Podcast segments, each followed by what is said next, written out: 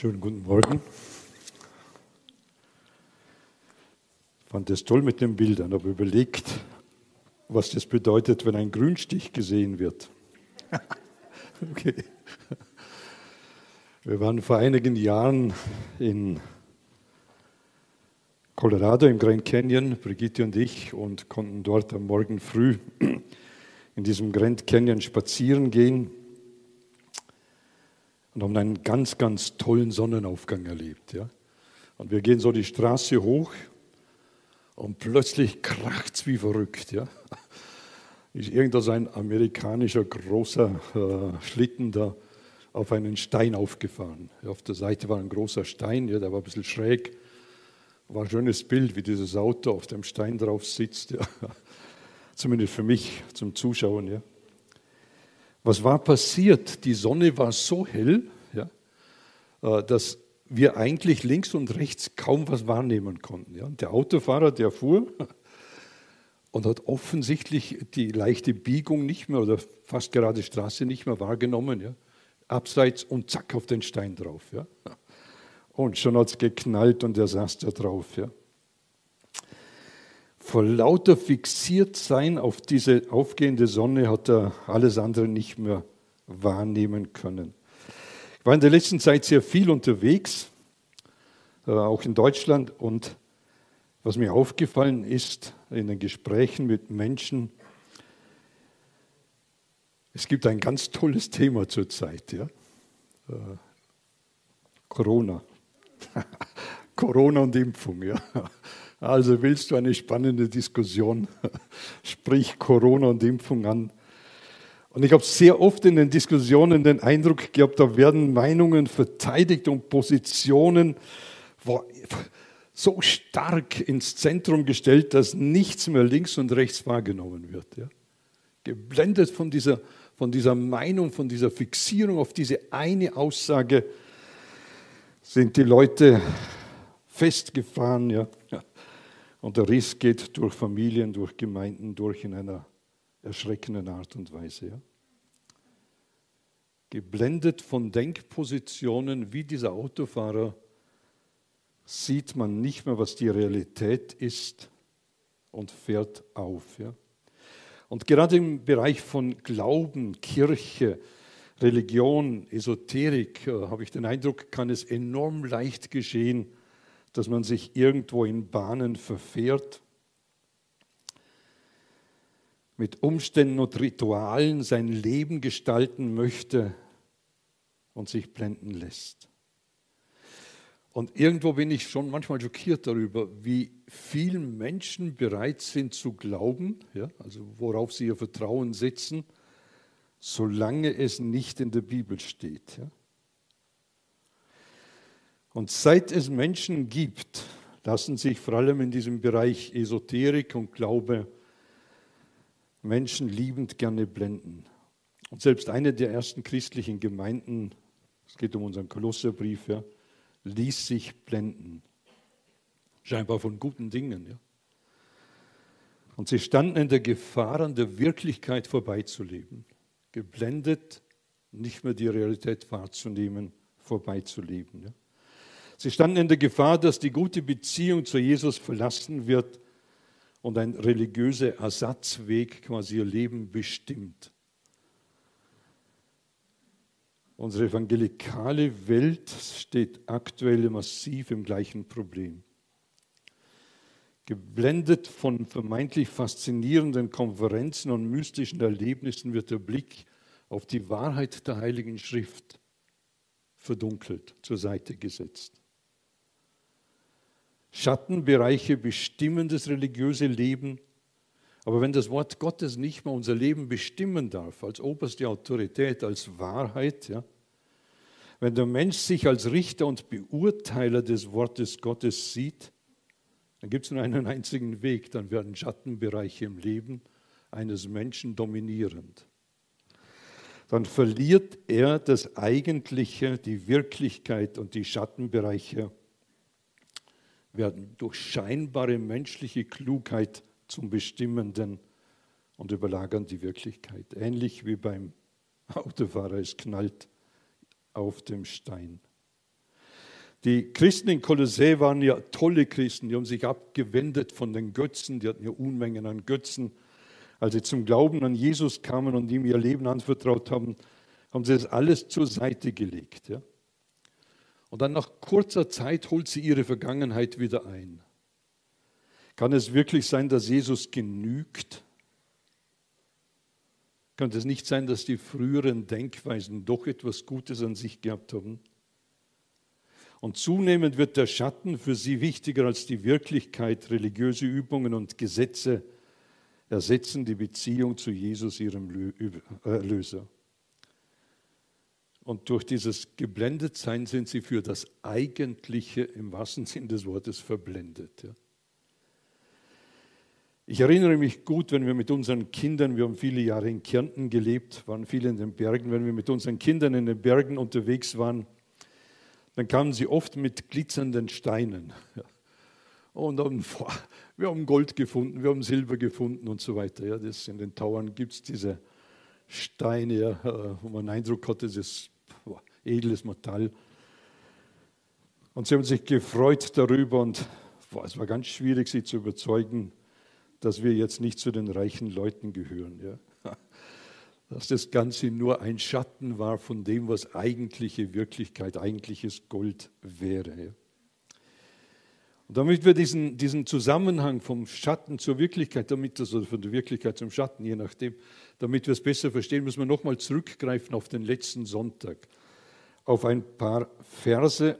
Und ich möchte als erstes uns aufzeigen, lass dir nichts wichtiger sein als Jesus. Der Brief, der Kolosserbrief ist an Menschen geschrieben, die sich bewusst geworden sind, dass sie schuldig sind vor Gott. Im Nachdenken über sich selbst und über Gott haben sie erkannt, dass sie vor diesem Gott nicht in Ordnung sind. Ja? Dass ein ungeheuer großer Unterschied besteht zwischen ihnen und Gott.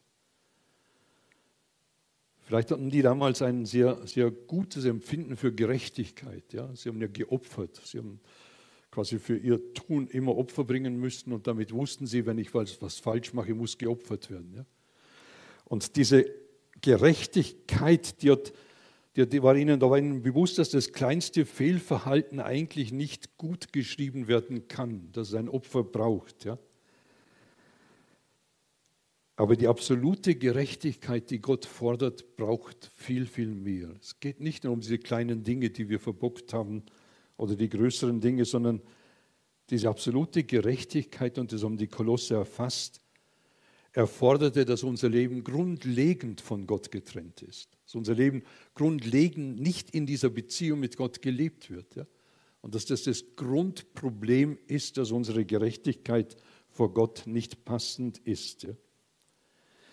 Und an diesem Maßstab fällt jeder Mensch, an, an dem Maßstab fällt jeder Mensch durch. Ja? Denn niemand ist von Natur aus zuallererst auf Gott ausgerichtet. Es gibt keinen Menschen. Ja? Wir suchen immer das eigene zuerst, selbst wenn wir es fromm und religiös machen.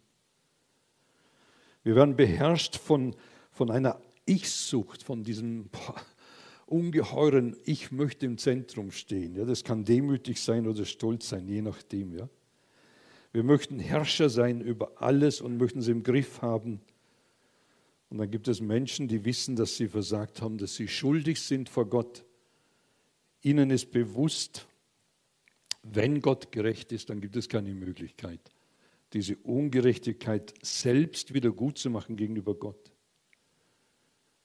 Und die Wirklichkeit, die Realität ist, dass ein elendlanger Schuldbrief in meinem und in deinem Leben gegeben ist. Wir haben diesen gerechten Gott, bei dem kein Fehlverhalten Platz hat. Ja? Und dann haben wir diesen langen Schuldbrief an einem grundsätzlichen Versagen von uns und dann die vielen Fehlverhalten, die Punkte, die aufgeschrieben sind, die notiert sind, die wir selbst wissen. Und mit diesem Schuldbrief ist jeder Mensch zu 100 Prozent verurteilt. Und solange dieser Schuldbrief nicht getilgt ist, gibt es keine Gemeinschaft mit Gott. Es geht nicht. Ja. Egal, was wir tun. Und so wie die Christen in Kolossä von, von der Nachricht im Evangelium gehört haben, Evangelium bedeutet ja gute Nachricht, gehört haben, es gibt eine gute Nachricht dieser Schuld, diese Schuldschrift, die gegen dich steht, hat jemand weggenommen, hat jemand im vollen Umfang bezahlt.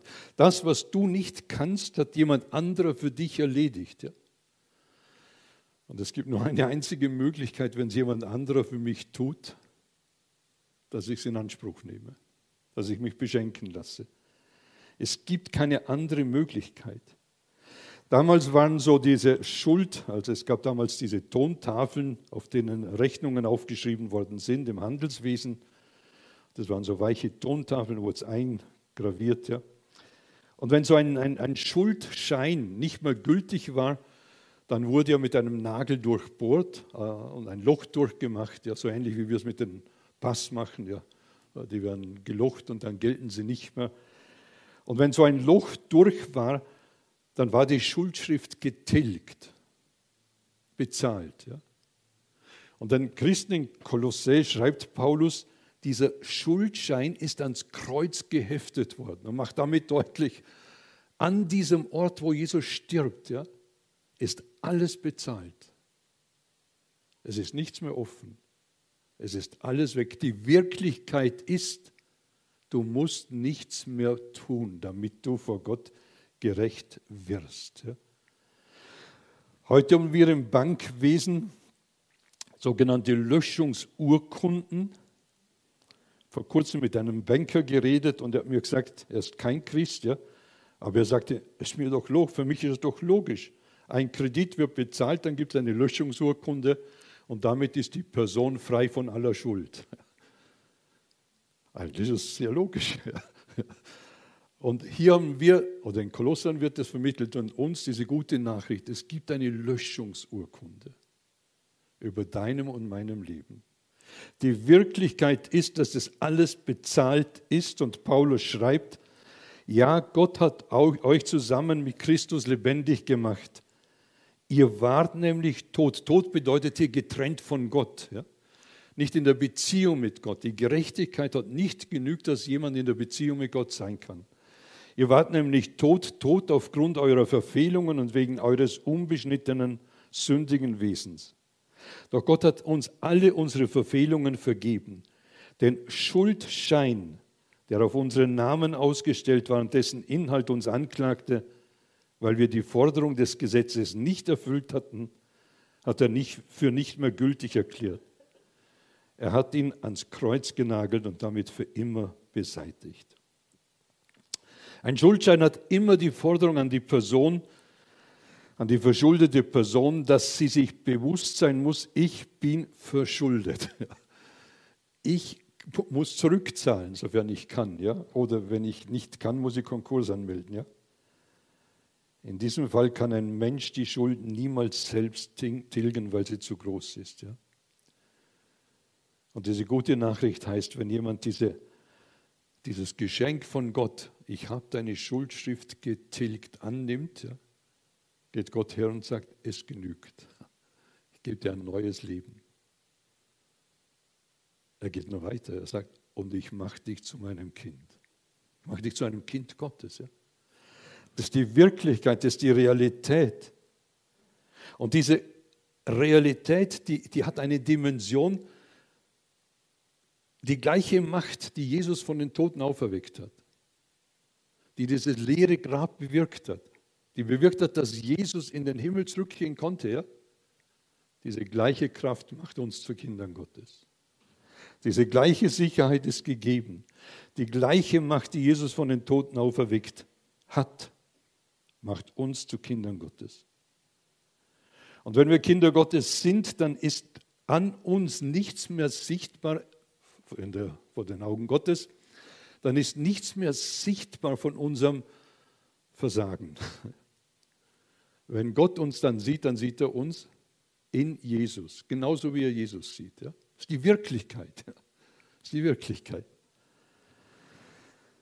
Er sieht uns mit dem einwandfreien Leben von Jesus, es wird uns zugesprochen und das hat kolossale Auswirkungen für das Leben. Paulus schreibt, und die gottfeindlichen Mächte und Gewalten hat er entwaffnet und ihre Ohnmacht vor aller Welt zur Schau gestellt. Durch Christus hat er einen triumphalen Sieg über sie errungen. Und schaut, wir Menschen, die, die versuchen, quasi diese Gerechtigkeit selbst zu erfüllen, die sind ständig unter dem Zwang, dass sie einer unsichtbaren Welt quasi beweisen müssen, wie gut sie sind. Und dann gibt es noch den Gegenspieler von Gott, der uns einflüstert, wie schlecht wir sind, was wir wieder falsch gemacht haben und so weiter. Ja? Also wir sind hier in einem ständigen Kampf. Und Paulus sagt, und diese gottfeindlichen Mächte und Gewalten hat er entwaffnet. Damit geht einher, dass jede Angst vor und jedes Verklagtwerden von finsteren und dämonischen Mächten unberechtigt ist. Durch den Tilgungsschein von Jesus ist alles bezahlt und das ist eine Realität. Ja. Und durch dieses Bezahlen jeder Schuld sind alle Mächte entwaffnet, kraftlos geworden. Das bedeutet unterm Strich, Menschen müssen nicht mehr versklavt leben. Sie können befreit leben. Und zusammengefasst bedeutet das, Menschen, die ihre Schuld Jesus gebracht haben, haben eine wirkliche Gemeinschaft mit Gott. Sie sind tatsächlich in der Beziehung mit Gott. Sie sind von ihrer Schuld komplett freigesprochen. Es gibt nichts mehr, was offen ist. Und sie sind von all den religiösen, spirituellen und esoterischen Forderungen freigemacht. Das ist die Wirklichkeit. Ja. Und das muss uns bewusst sein, was die Wirklichkeit ist, damit wir verstehen können, was der Schatten ist. Ja. Also wo wir im Schatten, mit dem Schatten arbeiten. So ein Menschen in Kolossoi erlebt, das haben viele von uns hier im Stadtlicht erlebt. Ja. Und ich bin überzeugt davon, dass wir eine ganze Ewigkeit über diesem Geschenk Gottes staunen werden. Aber wisst ihr, für mich ist erschütternd, wie schnell wir diese Wirklichkeit aus den Augen verlieren. Wie schnell es dazu kommt, dass wir uns von der Wirklichkeit, wie dieser Autofahrer, ja, blenden, also von der, vom Schatten blenden lassen von diesem Licht, ja, und die Wirklichkeit verlieren. Und den Fokus auf was ganz anderes legen. Und darum muss ich mir und dir an diesem Morgen die Frage stellen, das ist mein zweiter Punkt. Warum willst du mit dem Schatten zufrieden sein? Wir haben als Kinder ein tolles Spiel gehabt, das habe ich gerne gemacht, mache ich mit den Enkeln auch noch gerne. Ja. Äh, Schatten fangen.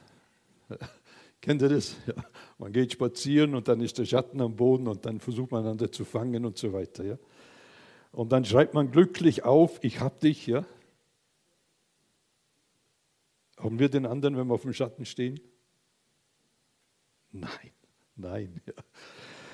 Darum ist es so lustig, es tut auch nicht weh. Ja. Also, also es war ein lustiges Spiel, aber schaut, in der Realität des Lebens funktionieren Schattenspiele nicht. Da helfen sie uns nicht. Man verliert den Bezug zur Wirklichkeit und Paulus muss den Kolossern sagen, niemand soll euch also Vorhaltungen machen wegen dem, was ihr esst oder trinkt oder was ihr an den Festen am Neumondstag oder am Sabbat tut. Das ist doch alles nur ein Abbild, ein Schatten der Dinge, die Gott angekündigt hat und die in Christus Wirklichkeit geworden sind. So nicht verrückt wie schnell wir Menschen bereit sind, andere Dinge ins Zentrum zu stellen. Seit dem Crash mit Gott, seit dem Fall des Menschen versuchen wir in allen, in allen möglichen Varianten Gott irgendwie zufriedenzustellen. Wir opfern alles Mögliche. Wir fasten, wir essen Verschiedenes nicht. Ja. Wir halten uns sklavisch an Lostage, Mondstellungen, Gehirnkonstellationen, nein, Gestirnkonstellationen. aber, aber, das klingt auch gut. Ja. Wir machen uns eine Menge voll. Ach, Karin, du bist ganz verwirrt da mit den Gehirnforschungen. Wir machen uns eine Menge an Geboten und Verboten, weil wir meinen, dass wir dann Gott damit beeindrucken können. Wie oft klopfen wir auf Holz, ja, wenn wir irgendwas reden, ja, patsch, klopft auf Holz und einen Eindruck, ja. Dieses Holz kann uns helfen, sitzt uns so tief in uns Menschen drin. Wir wollen Leben im Griff haben, wir wollen es in Bezug, also den Bezug dazu haben in allen Bereichen, die außerhalb des Sichtbaren liegen und dann gibt es uns Sicherheit. Das bedeutet auch, dass wir dann ein ganz bestimmtes Bild von Gott haben. Und dieses Bild von Gott, das ordnen wir jetzt in Regelsysteme ein. Ja? Und wer Regelsysteme hat, der hat alles im Griff. Ja? Also mit dem Regelsystem kann ich abhaken. Ja? Das habe ich erfüllt, also bin ich gut. Ja? Und das gibt uns Sicherheit. Ein Christ sollte es nicht tun. Ein Christ sollte nicht im Regelsystem stehen. Ein Christ sollte die Wirklichkeit vor Augen haben. Ein Christ sollte sein Leben nicht an den Vorschriften unserer Frömmigkeit messen und sich in Regelsysteme einordnen lassen. Nebenbei bemerkt, gibt es ja noch eine spezielle Gruppe an Christen.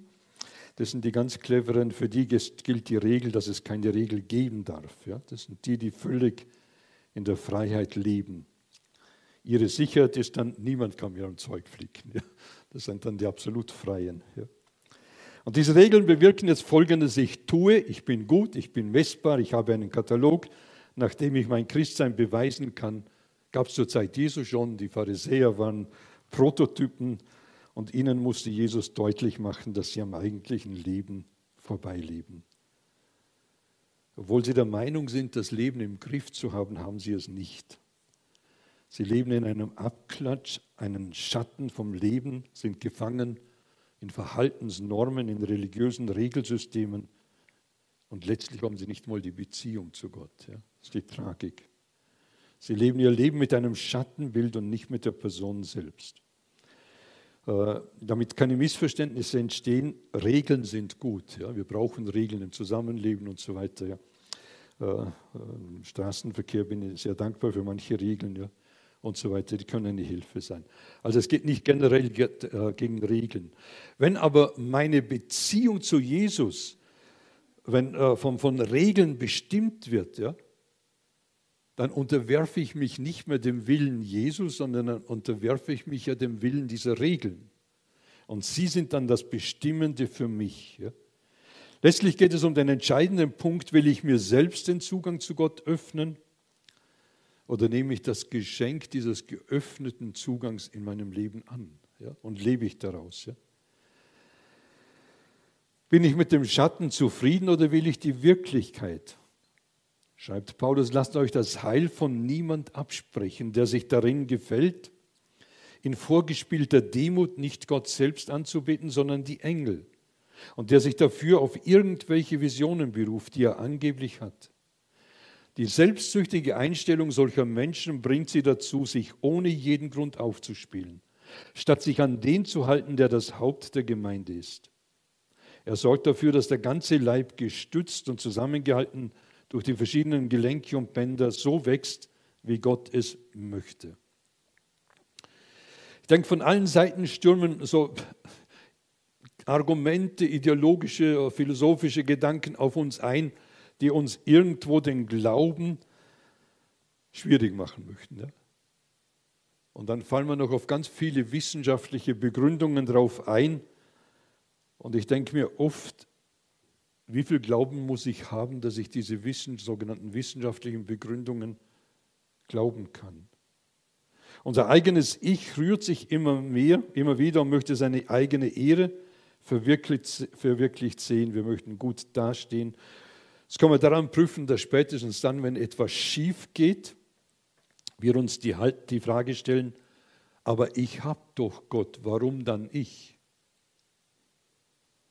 Und dann kann man daran festmachen oder kann kontrollieren, worauf wir unser Vertrauen gesetzt haben. Derzeit gibt es eine ganze Reihe von Strömungen, aufbauend auf einer falschen Demut, die viele Christen erfasst. Wir sind im Moment in der Situation, dass dieser Wahrheitsbegriff Jesus ist die Wahrheit aufgelöst wird. Ja, Jesus ist nicht mehr die Wahrheit, er ist eine Wahrheit unter vielen. Demütig, demütig wird die Auseinandersetzung mit biblischen Wahrheiten auf der Ebene der menschlichen Logik geführt. Ja? Also man kann nicht mehr genau wissen, was wirklich Sache ist. Jesus hat auch keine Wunder vollbracht. Äh, unlängst eine Diskussion mitbekommen von führenden Leuten in Deutschland. Ja? Die Wunder Jesu waren in den Gedanken der Jünger Fiktionen, damit sie ihre psychologischen Nöte und Probleme ja, anhand dieser Mythen oder Legenden äh, lösen können. Unheimlich. Ja? In großen Treffen wird angeboten, dass man alles esoterische, christlich verkauft, querbeet durchprobieren kann. Deiner falschen Demut wird dieser allerkleinste Nenner, ja, vielleicht habt ihr das mitbekommen, äh, in Jesus sind wir alle Brüder, ja, vor kurzem der Papst im islamischen Bereich, wir sind alle Brüder. Ja. Heiler und Magier sind unterwegs und diese unauflösbaren Werte im Wort Gottes werden aufgegeben. Ja. Ich finde es tragisch, was zurzeit läuft, ja, was wir an Entwicklungen haben. Schöpfungsprinzipien werden außer Kraft gesetzt. Nehmt nur das Beispiel Ehe für alle. Tötung von Babys jetzt zum Teil bis, zum Tor, bis zur Geburt hin erlaubt. Ja. Selbsttötung, manches mehr. Das wird uns alles plausibel, zum Teil sehr fromm aufbereitet verkauft. Ich bin erschüttert darüber, wie die Kirchen zum Beispiel das Thema Homosexualität darstellen, wie Pastoren, Pfarrer und so weiter äh, gleichgeschlechtliche Beziehungen leben dürfen und ihren Dienst wahrnehmen können. Das ist ungeheuer. Ja? Letztlich wird dem Christen der Siegespreis vorenthalten oder gar genommen. Ja? Irgendwo wird der Stein, ähnlich wie beim Autofahrer, wird das Ergebnis sein, ja? der Crash auf dem Stein. Die Christen verlieren Bezug, den Bezug zur Wirklichkeit und damit wird einmal Jesus Christus die Gesamtheit und dabei wird einmal Jesus Christus die Gesamtheit der Menschen nach seinem Wort richten. Ja. Egal, was wir heute verändern, egal, was heute an Schatten äh, hineingenommen wird, einmal wird Jesus die Welt, jeden Menschen, dich und mich, nach seinem Wort beurteilen. Und dann ist es nicht an der Zeit oder er wird nicht fragen, wie wir es denn gerne hätten. Was ich sehr tragisch finde, ist, dass die lokale Gemeinde die Herrschaft Jesu verliert. Jesus wird ergänzt durch Engel, durch Heilige, durch esoterische Inhalte, prophetische Visionen und vieles mehr. Und er wird ausgetauscht. Und all das hält Gemeinde Jesu nicht zusammen. Ja? Ich habe heute den Eindruck, dass ganz viele Gemeinden ihre, ihre, ihre Identität verlieren. Ja? Und in irgendeinem Suppenbrei an evangelikalem oder christlichem durch kommen. Ja. Es besteht bestenfalls ein Schatten der Wirklichkeit, denn Jesus, der König, der Richter, der Erlöser und der Retter, schauten, der ist das Haupt der Gemeinde. Die Wirklichkeit ist, er ist der, der über allem steht. Und Paulus will den Christen in Kolossä helfen und damit dir und mir, dass wir nicht in falscher Demut mit den, uns mit dem Schatten begnügen. Ein drittes, lass dich nicht blenden, indem du den Schatten wertvoller siehst als die Wirklichkeit in Jesus. Wenn ihr nun also mit Christus gestorben seid und die Prinzipien dieser Welt für euch hinfällig geworden sind, warum lebt ihr dann so, als wärt ihr immer noch Teil dieser Welt? Es gibt so ein Sprichwort, Adel verpflichtet, also Stellung verpflichtet. Ja? Wenn wir mit Christus gestorben sind, dann sollten diese Prinzipien dieser Welt hinfällig sein. Eigentlich würde diese Hinfälligkeit dieser Prinzipien deutlich machen, wie stark wir die Erlösung wertschätzen. Wenn, die, wenn wir diese Erlösung wertschätzen, wenn wir Achtung haben davor, vor dem, was Gott für uns getan hat, dann können wir doch nicht mit dem Schatten zufrieden sein. Das ist eine Herausforderung für mich, für uns, wir haben uns Jesus anvertraut als Christus. Wir haben Momente gehabt, wo wir gesagt haben, na Jesus, ich möchte ganz mit dir leben, weil du dein Leben für mich gegeben hast. Ja? Und plötzlich sind wir bereit, uns wieder an anderen Dingen zu orientieren. Und Paulus schreibt den Christen in Kolossä, ihr lasst euch vorschreiben, damit darfst du nichts zu tun haben, davon darfst du nicht essen, das darfst du nicht einmal berühren, Dabei geht es jedoch immer nur um Dinge, die sowieso keinen Bestand haben. Dinge, die dazu da sind, dass man sie verbraucht. Wer solchen Forderungen nachkommt, folgt damit lediglich den Geboten und Lehren von Menschen. Zugegeben, Es handelt sich um eine Frömmigkeit, die den Anschein besonderer Weisheit hat. Und dieser selbstgewählte Gottesdienst, diese Demut, diese Schonungslosigkeit gegenüber dem eigenen Körper. Doch das alles ist ohne jeden Wert und dient nur dazu, das menschliche Geltungsbedürfnis zu befriedigen. Was wurde Menschen nicht alles verboten? Was Gott in seinem Wort überhaupt nicht verbietet. Was wird Menschen versprochen, was sie bekommen würden, wenn sie diese Verbote einhalten. Und Jesus sagt mal zu den Pharisäern, ihr verbietet den Menschen so vieles und lasst sie nicht durch zu mir, dass sie ins Reich Gottes kommen. Da dürfen Menschen am Freitag, am Aschermittwoch, am Karfreitag kein Fleisch essen. Hat Gott nie gesagt. Ja. Da dürfen Männer nicht heiraten. Hat Gott auch nie gesagt. Ja. Vielleicht werden manche Frauen geschützt dadurch. Aber da müssen Menschen sich kasteien, hat Gott nie gesagt. Ja. Also, dass sie das tun sollen. Ja. Da müssen Mann und Frau bestimmte Rollen übernehmen, die die Bibel so gar nie festgelegt hat. Ja. Natürlich hat sie das miteinander geregelt. Und da müssen Menschen bestimmte Gottesdienstformen einhalten. Hat Gott nie gesagt. Da müssen Menschen täglich stille Zeit machen, hat Gott nie gesagt. Ja. Da müssen Menschen, oder dürfen Christen keinen BMW fahren, hat Gott auch nicht gesagt. Ja. Ford hat er gesagt, ja. er fuhr in einem Ford. Da müssen Frauen im Gottesdienst Röcke tragen, hat Gott nie gesagt. Da müssen Männer ihren Hut beim Beten abnehmen. Selbst das hat Gott nicht gesagt. Ja. Und unendlich lang ist diese Liste an Geboten und Verboten. Die können wir endlos durchziehen. Und in meinen gut 40 Jahren Christsein habe ich vieles erlebt. Alle diese Geh- und Verbote führen nicht in ein befreites Christsein. Es ist nicht ein Christsein, das sich unter Jesus einordnet, unter sein Wort einordnet, sondern es ist ein, ein Christsein, das sich quasi unter menschliche Versklavung einordnet. Ja. Das freigesprochene Kind Gottes, dessen Schuldschein getilgt ist. Ja. Dieses freigesprochene Kind Gottes wird jetzt in die Zwangsversklavung genommen. Ja. Und der Schatten verdeckt die Wirklichkeit. Und es steht jeder von uns in dieser Gefahr, dass der Schatten uns die Wirklichkeit zudecken möchte. Wir stehen in der Gefahr, dass, dass wir mit Regeln zurechtkommen wollen, dass wir quasi abhacken können. Und irgendwie finde ich es erschütternd, dass wir manchmal zufriedener sind, wenn wir versklavt sind, wie wenn wir in der Freiheit mit Jesus Christus leben können. Christus in uns, die Hoffnung, die sichere Gewissheit der Herrlichkeit Gottes, die will uns in eine Freiheit führen, die unseren Blick auf Jesus richtet, in dieser Freiheit, unser Fokus auf Jesus gerichtet, äh, sollte auf Jesus gerichtet sein. Und darum diese Ermutigung heute Morgen, lass dir nichts wichtiger sein wie Jesus und halte dich an sein Wort. Wenn Gebote und Verbote und was weiß ich kommen, halte dich an sein Wort in Umgang miteinander. Lasst uns den Rat, den Paulus an die Epheser schreibt, anwenden. Er sagt den Ephesern, lasst, haltet das Wort der Wahrheit in Liebe fest. Ja? Wir haben heute das Wort der Wahrheit gestrichen und noch die Liebe im Zentrum. Ja? Wir haben uns alle so lieb, piep, piep. Ja? Haltet das Wort der Wahrheit in Liebe fest. Ja? Das gehört zusammen.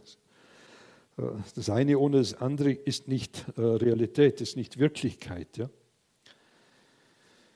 dann werden wir nicht vom Schatten bestimmt und versklavt, sondern wir erleben Freiheit und die Wirklichkeit Jesu, die uns zu Lichtern setzt. Ich finde den schönen Namen Stadtlicht, ja, die uns zu Lichtern setzt in dieser Welt. Ich fasse es zusammen. Die Wirklichkeit, wer Jesus ist und was wir in Jesus sind, muss unser Blickpunkt sein. Warum? Um nicht dem Schatten menschlichen Gesetzen und religiösen Übungen zu verfallen. Also ich muss auf die Wirklichkeit schauen, damit er beim anderen äh, getrost sagen kann, nein, ich lasse mich nicht versklaven. Jesus ist der Weg, die Wahrheit und das Leben und der Blick auf Jesus ja, führt uns in eine große Freiheit und öffnet uns den Blick für immer bei Jesus zu sein. Ja. Also diese lange Perspektive mache sehr Mut dazu, vor Augen zu haben.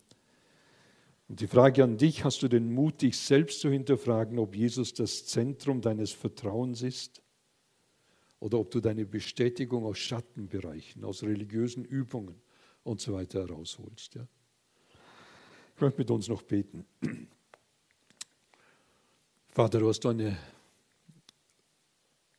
gewaltige Erlösung geschaffen. Du warst bereit, deinen eigenen Sohn, für mich unvorstellbar, deinen eigenen Sohn hinzugeben, dass er dieses Leben lebt in einer Gerechtigkeit und am Kreuz dann noch unsere Schuld mitbezahlt, unsere Schuldscheine ans Kreuz genagelt hat und dass wir Freigesprochene sein können. Jesus, du sagst, wenn der Sohn frei macht, der ist recht frei. Und das ist unser, unser Alltag, wie schnell wir uns versklaven lassen, in Vorschriften drinstecken, den Rahmen deines guten Wortes verengen ja, und vielleicht daran messen möchten, ob wir gute Christen sind. Hilf uns, unseren Blick auf dich zu richten, auf den, der auf dem Thron sitzt, auf den König aller Könige, auf den Herrn aller Herren und auf den wir zugehen und eines Tages bei dir sein werden. Und lass uns dieses Hier und Heute davon bestimmt sein. Amen.